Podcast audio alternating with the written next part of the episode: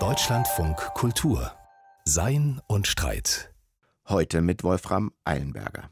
Die Flut der Bilder. Bereits vor mehr als 100 Jahren hielten sie Soziologen wie Georg Simmel für den eigentlichen Kern unseres modernen Daseins.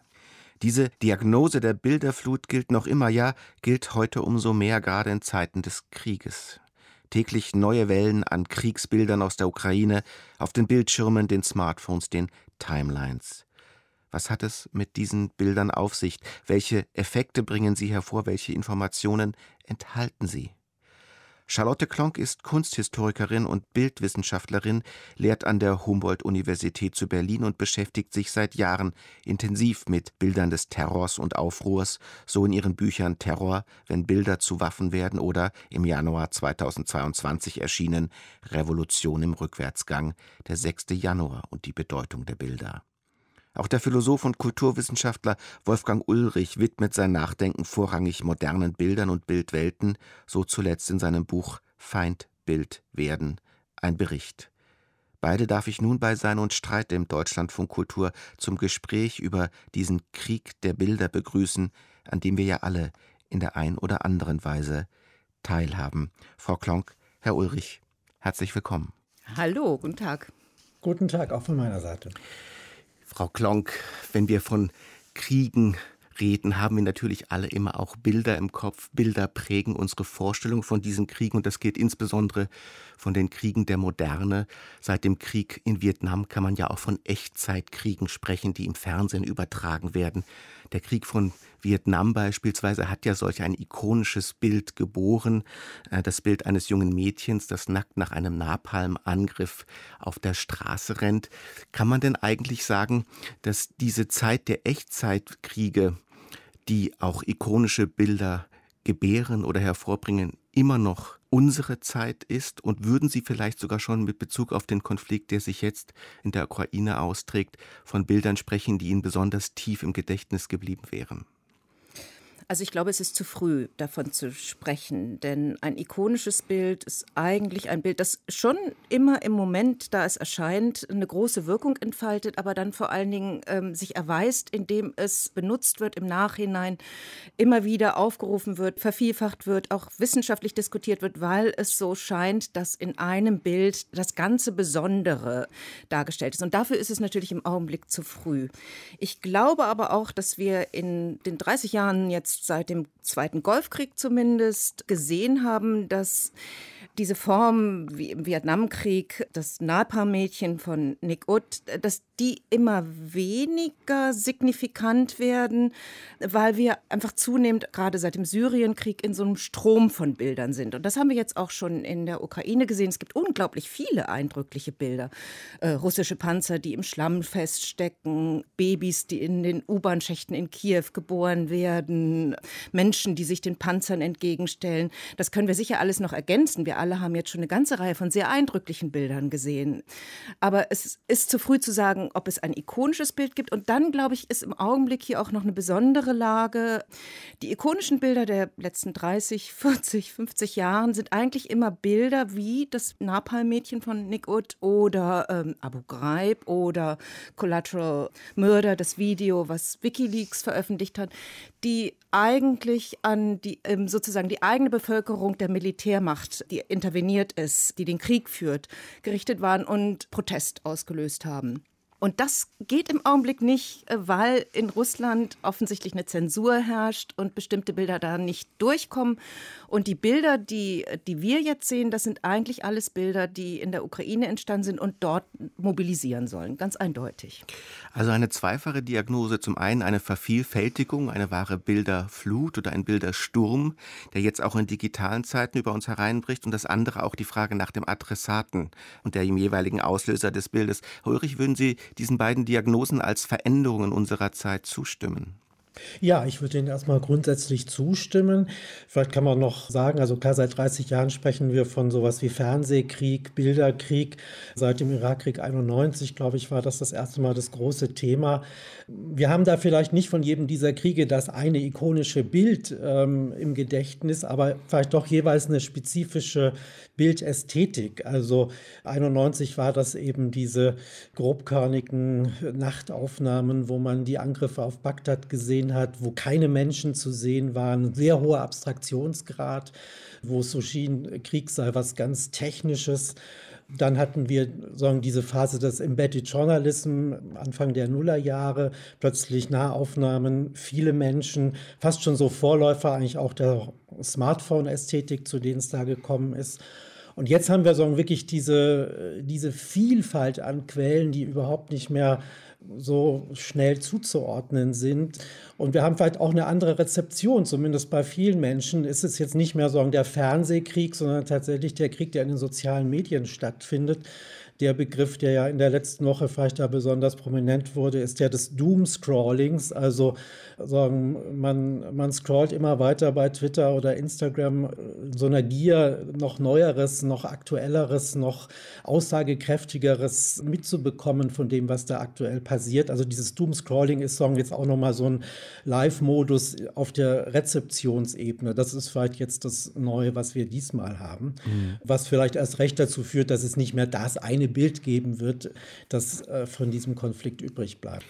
Bilder sind ja nun auch dazu gemacht, zu orientieren, wie wir sprachlich sagen, ein Bild der Lage zu gewinnen. Frau Klon, könnte man denn etwas festhalten in der Weise, dass man sagt, wir haben derzeit zu viele Bilder, um uns ein Bild der Lage zu machen, dass also aus dieser Orientierungsleistung eher eine Desorientierungsleistung wird, insbesondere im Umgang mit sozialen Medien und diesem Doomscrolling, dem ständigen Aneinanderfügen von Bildern, das Herr Ulrich beschrieben hat? Ja, ich würde nicht so weit gehen zu sagen, dass es ein zu viel ist. Ich glaube, dass die Orientierungsleistung überschätzt würde, wenn man sie von den Bildern erwartet. Denn also die Bilder, die ich jetzt im Kopf habe, sind zahlreiche Explosionen. Die sind oft sehr ähnlich. Wenn man die Städte nicht kennt, kann man sie nicht sofort zuordnen. Klar, es sind die Menschen, die sich den Panzern entgegenstellen. Da brauche ich auch immer die Ortsangabe. Das heißt, für all diese Bilder, die wir ähm, in der Regel jetzt kriegen, um uns zu orientieren, brauchen wir auch enorm viel Kontextualisierung und Text. Das muss man dazu sagen. Gleichwohl kann ich noch was aufgreifen, was Wolfgang Ulrich gesagt hat. Was ich sehr spannend finde, ist, er hat es ja angedeutet, dass sich in diesen letzten 30 Jahren, seit wir von Kriegen in Echtzeit sprechen, auch was verändert hat. Und das hängt natürlich mit der Technologie zusammen. Also eben angefangen von 91, diese Nachtaufnahmen grünstichig von Raketen über Bagdad, die aussehen wie Feuerwerk zu äh, jetzt diesen in den sozialen Medien geposteten Selfies aus dem U-Bahn-Schacht oder ähm, in den Trümmern. Und das war im Syrienkrieg ja auch schon der Fall. Was sich hier aber jetzt, glaube ich, verändert hat und wirklich eine neue Dimension ist, ist das, was ich nennen würde, ein Mitmachkrieg. Es gibt, gerade wenn man sich diese offiziellen Twitter-Accounts der Ukraine anguckt, da gibt es den Twitter-Account Ukraine, da gibt es den Twitter-Account des ähm, Innenministeriums, den Twitter-Account des Außenministeriums, da gibt es den Twitter-Account von Zelensky selber, dem Präsidenten. Wenn man sich die anguckt, dann sieht man, wie alles ein Appell ist, eine Aufforderung, die sind oft auf Englisch, die meisten sind auf Englisch, das ist ein Appell an die internationale Bevölkerung zur Unterstützung. Spendenkontos werden genannt, es wird immer gezeigt, wo man eigentlich wirklich unterstützen kann. Und das passiert, das passiert in einer Weise, in der es im Syrienkrieg nicht passiert ist. Also Anonymous ist unterwegs und hackt die russischen Regierungszentralen und Medien. Es wird aufgerufen, über Google Restaurantbewertungen in Russland vorzunehmen und dort gleichzeitig über den Ukraine-Krieg zu berichten. Und diese Dinge, diese Anteilnahme, die weit darüber hinausgehen, über diese Solidaritätsbekundung, die wir natürlich auch überall haben, das ist, glaube ich, eine wirklich neue Dimension. Frau Klonk hält ja, also eine Mobilisierung Orientierungsfunktion dieser Bilder fest, Herr Ulrich. Da wollten Sie gleich was dazu sagen. Ja, dem würde ich absolut zustimmen. Sondern diese klare Trennung, die wir noch vor 30 Jahren hatten. Hier gibt es Bildjournalisten, die berichten und woanders sind die Akteure des Krieges. Diese Trennung gibt es so nicht mehr. Soziale Medien neigen ja generell dazu, sagen auch zu aktivistischen Verhaltensformen. Und das zeigt sich natürlich an so einem Ereignis nochmal umso stärker, umso vehementer. Was im Umkehrschluss natürlich bedeutet, wenn man sagen, sich ein Bild der Lage machen möchte, das war Ihre Ausgangsfrage gewesen, dass man sich umso schwerer tut damit, weil man viel zu viel Zeit bräuchte, erstmal einzuschätzen, wer betreibt diesen Account, welche Interessen stehen dahinter, was ist Propaganda, wem kann man glauben. Und wie Frau Klonk schon gesagt hat, also ein Bild sagt nur was in Verbindung mit Worten. Also eben ein Bild sagt nicht mehr mehr als tausend Worte, sondern man braucht die tausend Worte unbedingt noch dazu, um vielleicht überhaupt ermessen zu können, was das Bild für eine Aussagekraft hat. Und insofern in gewisser Weise zugespitzt könnte man auch sagen, kommen wir jetzt in so eine auch neue ja, Krise der Bilder, weil wir ihnen eigentlich allen erstmal nicht mehr glauben können. Sagen, die Grundhaltung muss erstmal sein, misstrauisch zu sein. Wer hat es geschickt? Wo kommt es her? Wie ist das entstanden? Und erst im Nachhinein kann man es dann vielleicht verifizieren. Mhm. Also das ist so eine gewisse Paradoxie. Einerseits ist man aktiver denn je involviert, selber dauernd aufgefordert, auch sagen, sie einzugreifen. Andererseits aber alle äh, sagen, kritische Substanz, die man in sich spürt, sagt erstmal äh, sich zurückhalten und erstmal prüfen und langsam sein. Und das macht die Sache auch sehr anstrengend in der Beobachtung, in der Rezeption. Hm. Das heißt auch, dass ein Mehr an kritischer Bildkompetenz von uns allen als Rezipienten gefordert ist oder gefordert wäre. Herr Ulrich, Sie sagten, auch ein Bild sagt mehr als tausend Worte, das sei an sich nicht richtig. Nun ist es ja so, dass gerade im digitalen Raum eine neue Form von Bildlichkeit entsteht, nämlich das Mem, in dem Bild und Text ineinander laufen und wie in einer Collage zusammengeführt werden. Auch das scheint ja ein Neues der derzeitigen bildlichen Darstellung von Kriegen, zumindest im digitalen Bereich. Ja, wobei man da jetzt auch in der letzten Woche eine interessante Verschiebung beobachten kann. Also vor zwei Wochen haben alle noch Memes gemacht über Putins gewaltige Tische und sagen, diese fragwürdige Inszenierung von Macht, die, die da stattfand. Jetzt, seit der Krieg ausgebrochen ist, ähm, merkt man so eine Zurückhaltung, was Memifizierung von Bildern anbelangt. Meist haben ja Meme doch diesen Charakter, sich über was lustig zu machen, sondern auch vielleicht Selbstermächtigung durch Humor zu betreiben. Und sagen, ob da auch mit Humor äh, gearbeitet werden darf, ist dann doch sehr fraglich. Und es gibt auch gerade auf Twitter interessante Debatten darüber, darf man jetzt noch Meme machen oder wer darf sie machen? Ukrainer vielleicht schon, aber jemand äh, Dritter von außen vielleicht eher nicht. Also so ein Krieg, stellt man fest, ist vielleicht auch für die Meme-Kultur erstmal ein Einschnitt und nachdem die in den letzten Jahren Sorgen ungebrochen in ihrer Bedeutung gestiegen ist, erlebt sie vielleicht jetzt hier gerade mal so einen ersten Dämpfer, äh, ist ja, meine Beobachtung. Das stimmt absolut. Ne? Also das kann man auch auf diesem äh, wunderbaren Ukraine-Twitter-Account verfolgen. Die haben noch im letzten Jahr, noch bis zum November, unglaublich witzige Memes veröffentlicht. Also zum Beispiel eines Symptome für Kopfschmerzen. Und dann ist wie so eine medizinische Karte, kann man ähm, Symptome für Kopfschmerzen sind Migräne, sind Stress, aber das schlimmste Symptom ist Nachbar von Russland zu sein. Und solche Sachen. Und das geht natürlich jetzt nicht mehr. Und man sieht auch auf dem Account, dass es jetzt nicht mehr gemacht wird. Selbst die Ukrainer, die sich das erlauben könnten mit so einem gewissen Galgenhumor, können es jetzt offensichtlich auch nicht mehr so ohne weiteres. Also die Diagnose eines Endes der Ironie in der Meme-Kultur, zumindest in den letzten Wochen im Angesicht der Ereignisse. Frau Klonk, im Krieg geht es ja auch immer um die Suggestion oder die Darstellung von Souveränität, von Kontrolle und gerade dann, wenn es um die eigentlich Mächtigen, die Regierenden oder die Führerinnen geht. Auch hier scheint sich ja in der Bildwelt zwischen Herrn Putin und der Bildwelt von Herrn Zelensky ein großer Abgrund zu öffnen, oder nicht? Ja, ganz großartig. Also der Kontrast ist natürlich eklatant. Äh, Putin, der als entrückter Herrscher zunehmend aufgetreten ist, eben berühmt dieser, dieser Tisch, den Wolfgang Ulrich auch schon erwähnt hat, dieser lange Tisch, angeblich Corona-bedingt, der natürlich aber auch alle Diplomaten, die da im Vorfeld angetanzt sind, auf irrsinnigen Abstand gehalten hat.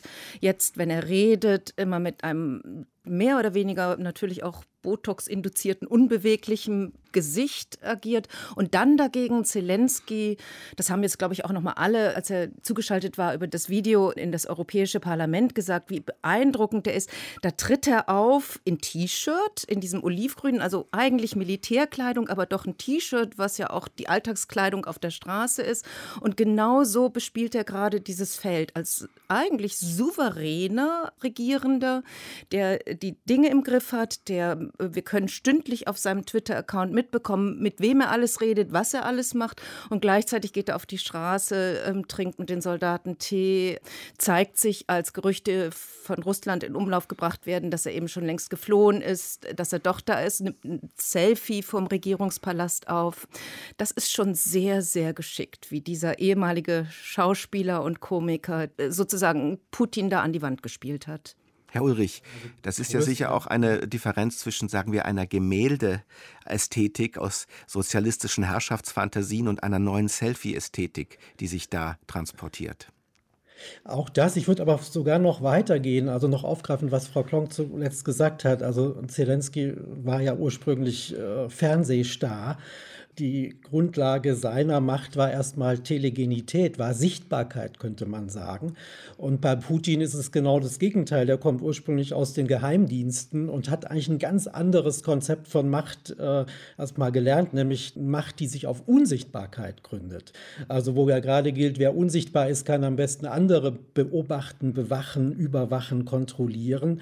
Also Putin kommt letztlich so aus dieser Logik des Panoptikons, äh, sagen der Herrscher, der in der Mitte ist, alle anderen beobachten kann, selber unsichtbar ist. Und Zelensky eben ist dadurch mächtig, dass er maximal sichtbar ist. Und das kann er jetzt in den sozialen Medien natürlich großartig ausspielen, wie es Frau Klonk gesagt hat. Er kann uns über Twitter informieren, wo er ist, mit wem er spricht, was er gerade tut. Er kann die ganzen Selfies machen. Von Putin ist fast nichts mehr zu sehen, seit der Krieg begonnen hat. Mm, also das ist ein, ein riesiger Gegensatz. Aber es sind so zwei ganz grundsätzlich fundamental unterschiedliche Konzeptionen von Macht, die sich hier oder auch von Legitimation von Macht, die sich hier ausdrücken. Darf ich da kurz einfragen? Weil man könnte ja sagen, das sind auch zwei Spielarten von Populismus. Zelensky repräsentiert sich ganz als Mann des Volkes, als einer von uns und Putin als der souveräne Repräsentant des gesamten Volkes. Ja, würde ich auch sagen. Also ich habe jetzt noch mal ein bisschen über diese letzten Inszenierungen, die wir vor Kriegsanfang gesehen haben, eben als die ganzen Diplomaten dort anmarschiert sind und alle an dem gleichen riesigen, ovalen, weißen, neoklassizistischen Tisch saßen.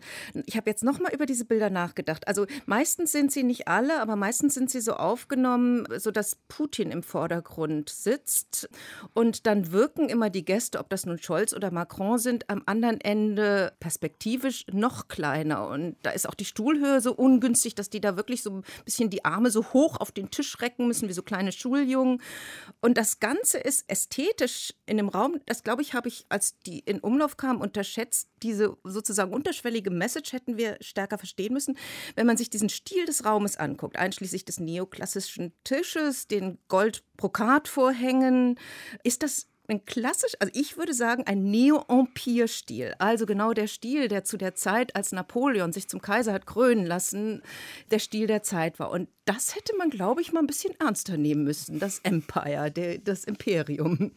Also das zeigt ja auch, dass diese Bilder alles andere als zufällig sind, sondern mit hoher Sorgsamkeit orchestriert und vorbereitet. Würde das denn für diese Selfies von Zelensky, Herr Ulrich, Ihrer Mutmaßung nach auch gelten? Ja, noch ein Satz zur Bestätigung von dem, was Frau Klonk gesagt hat. Also bei diesen Tischfotos ist alles wirklich so auf den Machthaber ja zugeschnitten. Der ganze Raum, die ganze Einrichtung, so mit dem Signal, da ist alles eben unter seiner Kontrolle, alles richtet sich nach ihm. Das ist sagen auch diese Tradition jetzt zu alter äh, Herrscherikonografie, die, die da äh, aufgegriffen wird.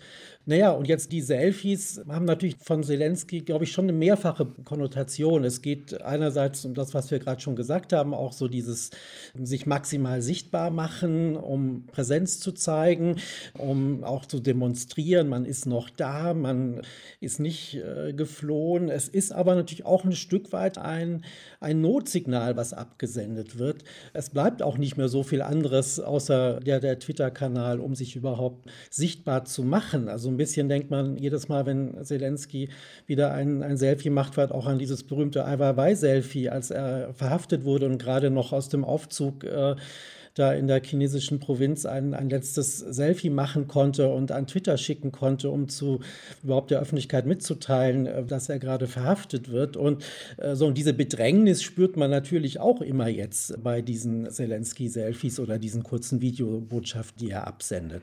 Herr Ulrich, Sie sprachen von einem Notsignal und man spricht ja zu oft wahrscheinlich nur von den Regierenden, von den Souveränen, von den Machthabenden. Es gibt ja nun in den Darstellungen des Krieges auch eine Opfer- und eine Mitleidsästhetik. Ästhetik, dass nämlich die Opfer zur Darstellung kommen. Wir hatten ja jetzt schon wirklich wesentliche Differenzen festgehalten zu alten Bildsprachen des Krieges und zu diesen neuen. Würden Sie diese Differenzen auch in der Darstellung von Opfern und mitleidserregenden Bildern des Krieges sehen? Also auch hier sind natürlich die sozialen Medien heute mal der, der Ort, wo viele dieser Bilder auftauchen wo ich mir vorstellen könnte, das wird noch äh, vielleicht länger im Gedächtnis bleiben. So eine Veteranin aus Leningrad, eine alte kleine Frau, die da verhaftet wurde, abgeführt wurde von martialisch bewaffneten äh, Polizisten. Also wo man diese ganze Unverhältnismäßigkeit auch sieht der Machtausübung und wo so auch die, die Rollenverteilung so klar ist. Das ist so eine klassische Opferikonografie, die aber, glaube ich, unglaublich mobilisierend auch wirken kann nach wie vor. Frau Klonk. Ja, und was die Ukraine angeht, das ist eine Gratwanderung für die, weil ähm, die Mobilisierung, äh, das muss man sich mal vorstellen, wie eigentlich da mobilisiert werden muss, weil eigentlich doch glaube ich, für jeden mehr oder weniger klar ist, dass der Krieg eigentlich nicht zu gewinnen ist für die Ukraine, sondern es eine Frage ist, wie lange zieht man den hinaus? Wie viel Widerstand spüren auch die russischen Soldaten? Das heißt, es muss einfach, es müssen zumindest alle Männer, die Waffen ergreifen können, im Land gehalten werden. Und das heißt, mit zu viel Opfern kann da im Augenblick gar nicht operiert werden, um diese kampfbereiten Menschen nicht zu demoralisieren. Gleichwohl gibt es natürlich, also habe ich auf einer großen deutschen Tageszeitung äh, das Aufmacherbild vorne gesehen. Das ist schon ein anrührendes Bild. Das zeigt die Familien in Lemberg, die in den Zug steigen und sich von ihren Vätern verabschieden. Und man sieht so an den unterschiedlichen Gesichtsausdrücken sowohl der, der Mütter als auch der Kinder, dass manche Kinder das verstehen und manche, dass es bedeutet, man lässt die Männer zurück, die unter Umständen sterben können und man sich nie wieder sieht. Also das ist natürlich schon, das geht ans Herz, das muss ich schon sagen sagen. Hm. Und da wäre ja diese Gratwanderung, von der Sie sprachen, gewahrt, nämlich der Mann bleibt, die mhm. Kinder sind die Opfer und man hat beides in einem Bild. Wo Sie von diesen Gratwanderungen sprachen, Frau Klonk, vielleicht ein letztes für diesen Teil. Es geht ja da immer auch um die Gratwanderung von Wahrung, von Intimität im Zeichen von Verletzlichkeit, von maximaler Verletzlichkeit. Was ich sagen will, ist, diese Bilder beispielsweise von Opfern stellen ja Menschen auch bloß. Sie gehen an Grenzen der Ethik, der Würde dieser Menschen. In Bereichen der Kriegsdarstellung ja auch ein ganz wichtiges Thema, oder? Absolut, absolut. Ich meine, wir haben schon ziemlich ohne große Vorwarnung Bilder von toten russischen Soldaten, glaube ich, gesehen. Nicht so häufig. Menschen sind schon vorsichtig geworden. Was wir aber vor allen Dingen gesehen haben, und Krieg ist eben keine reine Sache, keine Sache, wo man die Guten von den Bösen klar unterscheiden kann. So sehr natürlich alle Unterstützung auf der Seite der Ukraine ist, sieht man natürlich auch, dass es hier bestimmte Momente gibt, wo die Grenzen überschritten werden, nämlich den Punkt, als über Facebook oder Twitter vom ukrainischen Militär russische Gefangene gezeigt wurden, wie sie Auskunft geben mussten, warum sie in den Krieg gezogen sind. Die sitzen auf den Knien, also in einer Demütigungshaltung. Und das ist eindeutig ein Völkerrechtsbruch. Auch Kriegsgefangene dürfen nicht genötigt werden. Und man weiß, warum die Ukraine das gemacht hat, weil zu diesem Zeitpunkt Russland überhaupt noch nicht zugegeben hat, dass es auch Opfer gibt auf ihrer Seite. Allerdings sind das natürlich Bilder, die einfach ethische Grenzen überschreiten. Herr Ulrich, Gedanken zu dieser Frage, wie weit Würde im Angesicht des Krieges bildlich gewahrt werden kann oder sollte? Ja, also ähm, ich beobachte schon, dass das, glaube ich, diesmal jetzt auch mehr ein Thema ist, sondern die, die ethischen Grenzen auch des Zeigens von, von Bildern, als das noch bei den äh, letzten Kriegen der Fall war. Dass doch einige Diskurse, die wir so über Triggerwarnungen und all das in den letzten Jahren hatten, hier nicht ganz folgenlos geblieben sind, zumindest nicht in allen Milieus der Gesellschaft und ähm, man hier also schon äh, insgesamt ein bisschen vorsichtiger vielleicht sogar geworden ist. Wir hatten ja schon drei mögliche Funktionen festgehalten von Bildern im Krieg: Information, Mobilisation und Suggestion. Aber eine wesentliche hatten wir noch nicht besprochen, und das wäre die Dokumentation, insbesondere die Dokumentation von Kriegsverbrechen als legal gültige Beweismittel späterer Anklagen. Auch darauf sollte man ja gerade in Bezug auf diesen Ukraine-Konflikt ein besonderes Augenmerk lenken, oder Herr Ulrich? Ja, wir haben ja schon vorher gesagt, wie schwer es ist, Bilder für sich alleine überhaupt äh, richtig einschätzen zu können oder ihnen eine Aussagekraft und damit auch eine dokumentarische Dimension zusprechen zu können. Ich glaube, das kann man oft erst im Nachhinein tun. Es wird auch diesmal so sein, dass, wenn es vielleicht dazu kommt, dann, dass gewisse Vorgänge des Krieges als Kriegsverbrechen angeklagt und verhandelt werden, dass dann erst mit forensischen Methoden untersucht werden muss, was jetzt hier wirklich passiert ist und dann Bilder vielleicht äh, zu äh, Dokumenten, zu Quellen werden. Es gibt ja etwa so Gruppen wie Forensic Architecture, die so an der Grenze zwischen einer NGO und einer Künstlergruppe äh, agieren und äh, viele großartige Projekte in den letzten Jahren gemacht haben. Allein deshalb großartig, weil sie diese ganzen forensischen Methoden sehr offen auch benutzen und sichtbar machen und überhaupt erst einer größeren Öffentlichkeit bewusst machen, was es heißt, adäquat äh, mit Bildern umzugehen und Bilder zu Dokumenten werden zu lassen. Also ein Projekt in den letzten Jahren war Beispiel mal die ganze Aufarbeitung von Übergriffen US-amerikanischer Polizisten auf People of Color, auf Schwarze, um genau mal zu kartografieren, was ist da passiert, äh, welche Art von Gewalt gibt es, was ist überhaupt Gewalt, wo sind die Grenzen, wo also mit sehr vielen Methoden Methoden versucht wird, hier einfach auch äh, überhaupt mal Klarheit zu schaffen. Und ich glaube, solche Gruppen wie Forensic Architecture brauchen wir nach diesem Krieg mehr denn je. Ja, ich glaube, dass man es vielleicht sogar ein bisschen weniger braucht als in anderen Kriegen. Also in Syrien hätte man sich's gewünscht, ne? noch viel stärker. Aber da war immer so unklar, wer hat hier eigentlich welchen Angriff? Äh, Waren es die Russen, war es Assad, war es das Regime, war es der IS? Und ich hoffe, dass im Augenblick schon vor Ort einfach die Spuren gesichert werden, weil natürlich hat bisher Russland jeden Angriff auf zivile Ziele, das ist ein Kriegsverbrechen, geleugnet und gesagt, es waren Ukraine ukrainische Irrläufer oder was weiß ich. Also eigentlich muss es jetzt dokumentiert werden und ich hoffe, das passiert. Und nicht nur bildlich. Und das ist natürlich im Nachhinein auch unheimlich schwer. Also es muss eigentlich im Moment korreliert werden, weil man zu jedem Bild zum Beispiel, damit es wirklich eine Zeugenaussage, die vor Gericht standhält, braucht man äh, mehrere andere Zeugen, die auch sagen, dass das zu diesem Zeitpunkt da passiert ist. Man braucht verschiedenste Aufnahmen, die man korreliert. Das muss eigentlich jetzt passieren und ich hoffe, dass es wirklich gerade passiert und nicht erst im Nachhinein. Darf ich da kurz nachfragen, weil einerseits hat man das Gefühl, dass diese Bilder, wenn sie denn jetzt vorliegen, schon jetzt eine hohe Dokumentations- und damit Beweiskraft haben oder hätten. Andererseits scheint ja gerade in digitalen Bildräumen der Unterschied zwischen Fake und echtem Bild besonders schwer einzuholen. Öffnen sich da nicht ganz neue Verdachts- oder Beweishorizonte mit diesen digitalen Fälschungsmöglichkeiten?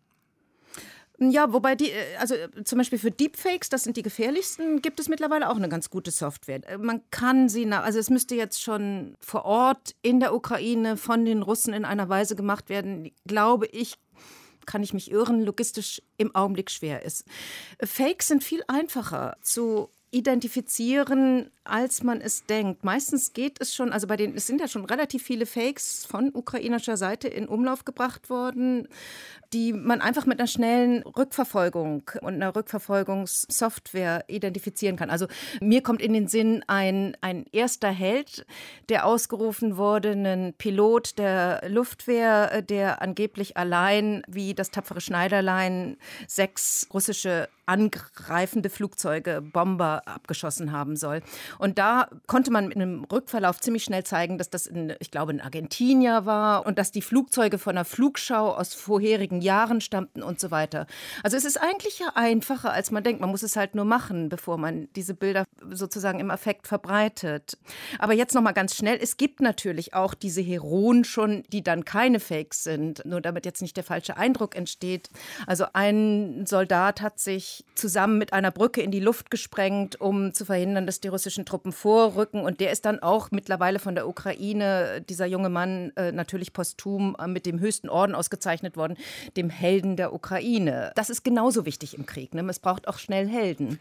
Herr Ulrich, auch Ihr Eindruck als ja, äh, Experte? Ich glaube, es, es, verlagert sich auch etwas, sagen, der Ort, wo man sagen, versucht herauszufinden, ob ein Bild jetzt dokumentarische Kraft hat oder nur ein Fake ist. Es geht nicht mehr nur um das, was man sieht auf dem Bild und dass man das identifizieren kann, sondern es geht auch um die ganzen sogenannten Metadaten der Bilder. Also, und das ist wiederum nur was eine Sache für Experten, für Software-Spezialisten, die aus diesen Metadaten erschließen können, dann unter Umständen, wann und wo zum Beispiel ein Bild gemacht ist oder mit welcher Kamera es gemacht ist, wie es bearbeitet wurde nachträglich. Wenn Bilder jetzt mal eingesetzt werden, dann bei bei Prozessen und auf ihre dokumentarische Kraft hin bewertet werden, dann glaube ich, ist die Analyse von Metadaten extrem wichtig. Darf ich da kurz nachfragen, Herr Ulrich, weil es ist ja nun gerade so, dass für Medienschaffende, gerade in Qualitätsmedien, sich damit ganz neue Verantwortungen eröffnen und Anforderungen. Haben Sie das Gefühl, dass beispielsweise die Redaktionen, die ja sehr schnell arbeiten, sehr schnell entscheiden müssen, derzeit technisch in der Lage sind, diese Daten zu erhalten und auch zu lesen? Also zu erhalten schon. Wie gesagt, die Daten sind ja nicht äh, völlig verschlüsselt oder unzugänglich. Ich denke schon, dass in den großen Redaktionen immer auch Leute sind, die das lesen können aber es ist keine allgemein zugängliche oder bisher allgemein verfügbare Kulturtechnik der Umgang mit Metadaten von Bildern. Es wäre natürlich schön, wenn es dazu mal käme, aber es ist daran schon klar, allein, dass man da was auslesen muss, dass Bilder damit ja auch eine Qualität verlieren, die man ihnen sonst immer zugesprochen hat, sondern diese unmittelbare Evidenz. In einem Moment kann ich mich von etwas überzeugen. Das kann ich eigentlich in der heutigen Bildkultur nicht mehr tun, weil ich immer erstmal davon ausgehe, ausgehen muss, dass es ein Fake ist, vielleicht sogar ein Deepfake ist oder dass es auch nur in gewisser Weise noch beschnitten oder manipuliert wurde, das Bild, um, um, um seine Bedeutung zu verändern.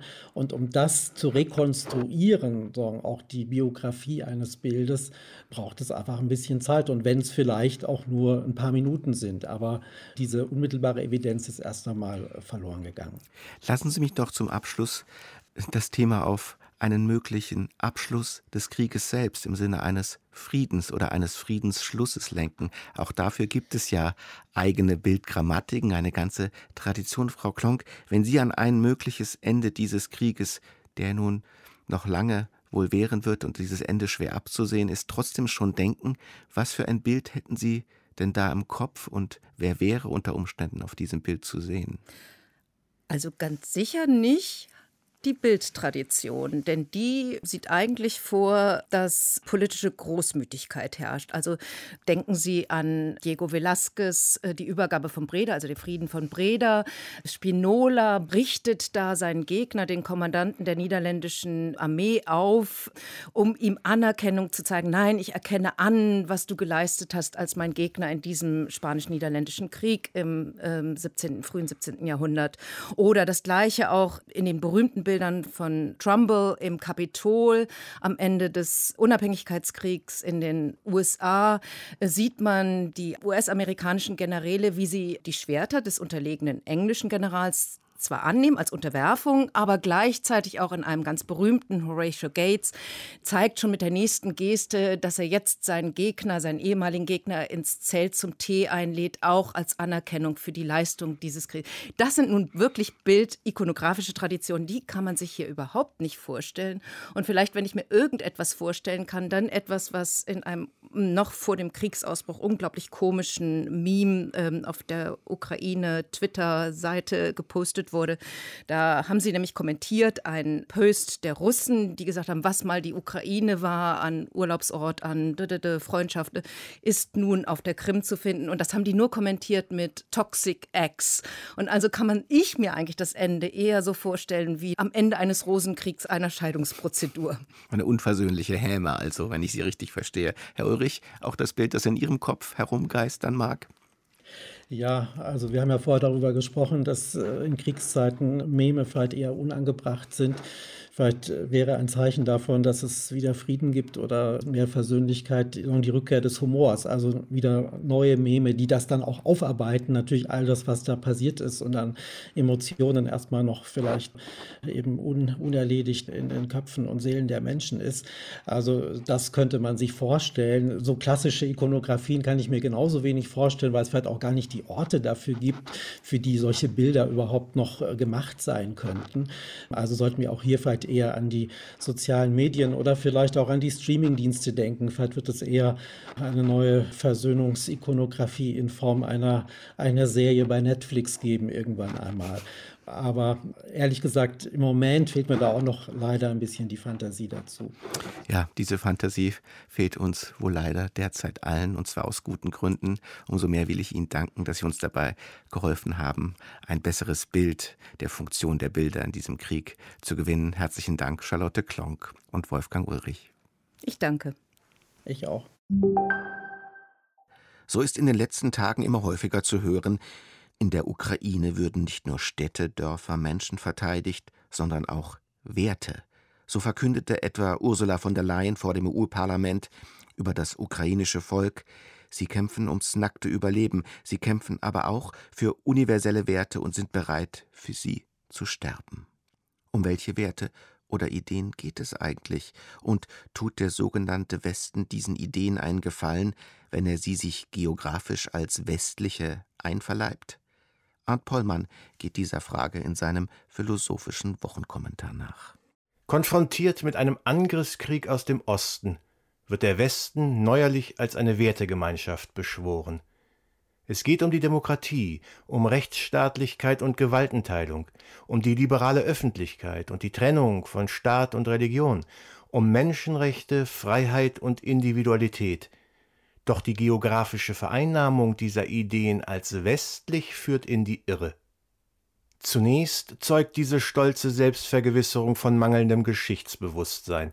Sicher, die gepriesenen Werte verweisen auf eine abendländische Vorgeschichte und herausragende Quellen, aber der Einfluss nicht westlichen Denkens wird dabei regelmäßig unterschlagen. Wichtiger noch ist, dass sich diese Ideen auch in der westlichen Welt keineswegs von selbst verstanden haben, Demokratie, Freiheit, Menschenrechte und so weiter mussten und müssen stets aufs Neue gegen historisches Unrecht erstritten werden. Sie sind Reaktionen auf autoritäre Willkür und staatliche Verbrechen. Auch Absolutismus, Kolonialismus und Nationalsozialismus sind in diesem Sinn westlich.